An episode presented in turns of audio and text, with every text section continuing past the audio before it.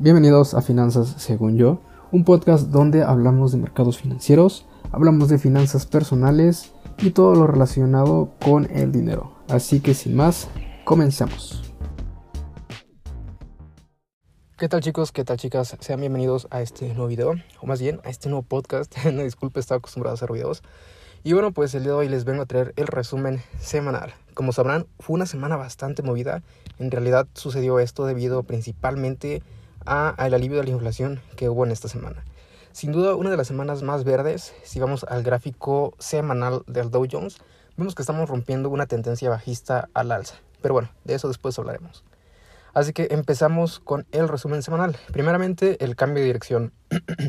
Como sabrán, los principales índices bursátiles de Estados Unidos se recuperaron este, de una manera muy fuerte de las caídas de la, de la semana interior, anterior. Esto debido a gran parte al repunte que tuvo el día jueves, que fue el más grande en dos años y medio aproximadamente. El Nasdaq registró el mejor resultado con ganancias semanales del 8%.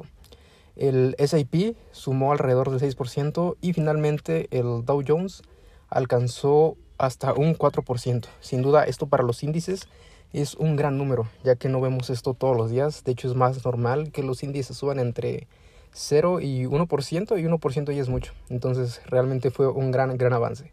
Respecto a la inflación, aunque en Estados Unidos permanece cerca de su nivel más alto desde principios de la década de 1980, bueno, a pesar de esto, el último informe mensual del índice de precios al consumidor trajo cierto, cierto alivio. En realidad trajo un gran alivio. Esto sucedió el jueves. Este, la inflación aumentó una tasa anual de 7.7 en octubre. Si bien es cierto que sigue siendo una tasa pues bastante alta, esta está por debajo del 8.2% del cual se había, se había visto ya en diciembre y de 0.4 mensual. Ambas cifras estuvieron por debajo de, de, los niveles esperados por la mayoría de los economistas. En general, la mayoría de los mercados aceptó esto como una buena noticia. Después, el día jueves, que fue el día, un día muy movido, la publicación del jueves de datos de inflación fue mejor de lo esperado. Provocó una respuesta del mercado de valores de un, ese día de una manera sorprendente, lo que envió los principales índices estadounidenses a sus mayores ganancias diarias desde la primavera del 2020, amigos.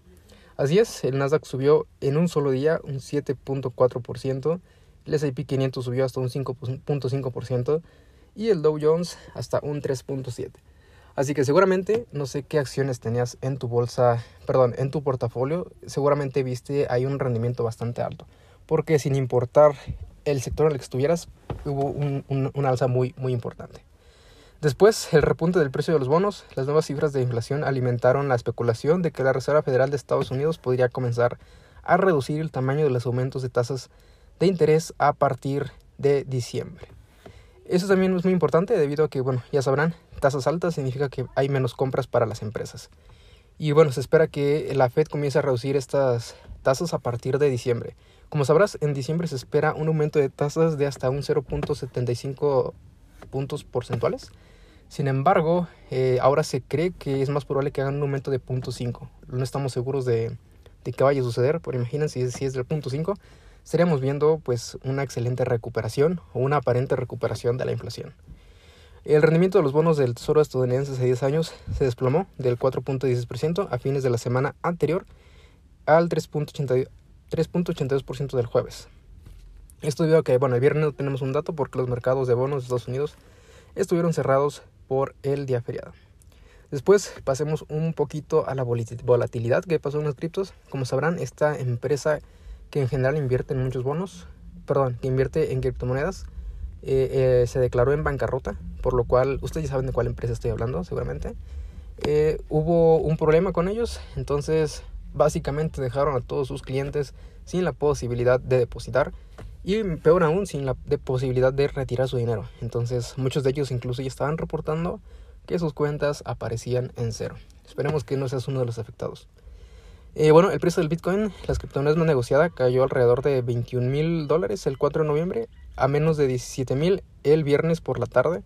Y bueno, en noviembre de 2021 el Bitcoin se negoció brevemente por encima de un récord de 68 mil dólares, solamente para que vean un pequeño contraste de lo que está sucediendo actualmente.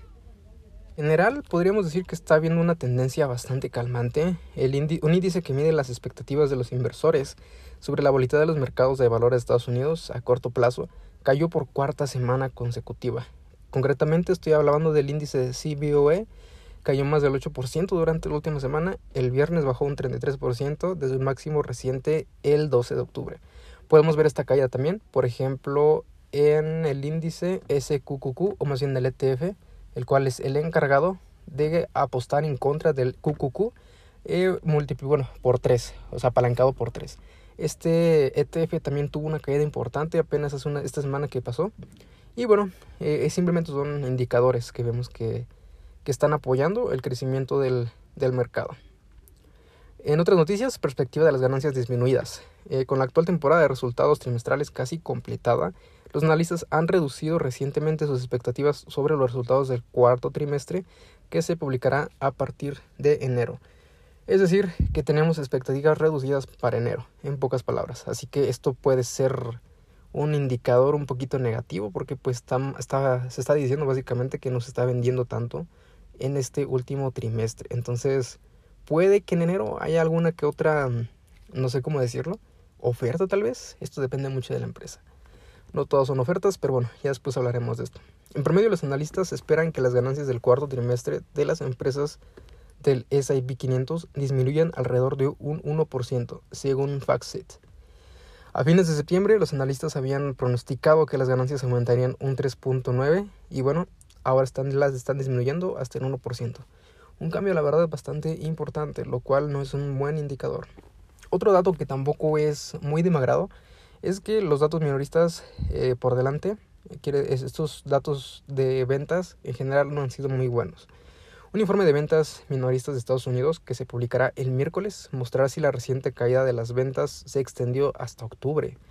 Entonces esto puede ser algo, algo complicado. En septiembre las ventas minoristas registraron un resultado plano del 0%, por debajo del aumento del 0.4% del mes anterior. Debajo, o sea, pareciera que hay una tendencia algo negativa. Dado que las cifras de ventas minoristas no se ajustan a la inflación, el resultado de septiembre sugirió que los consumidores recortaron sus gastos en respuesta al aumento de precios. Obviamente todos los problemas que vienen con inflación es aumento de precios. Esto es un gran problema para la mayoría, más bien para todos los inversionistas.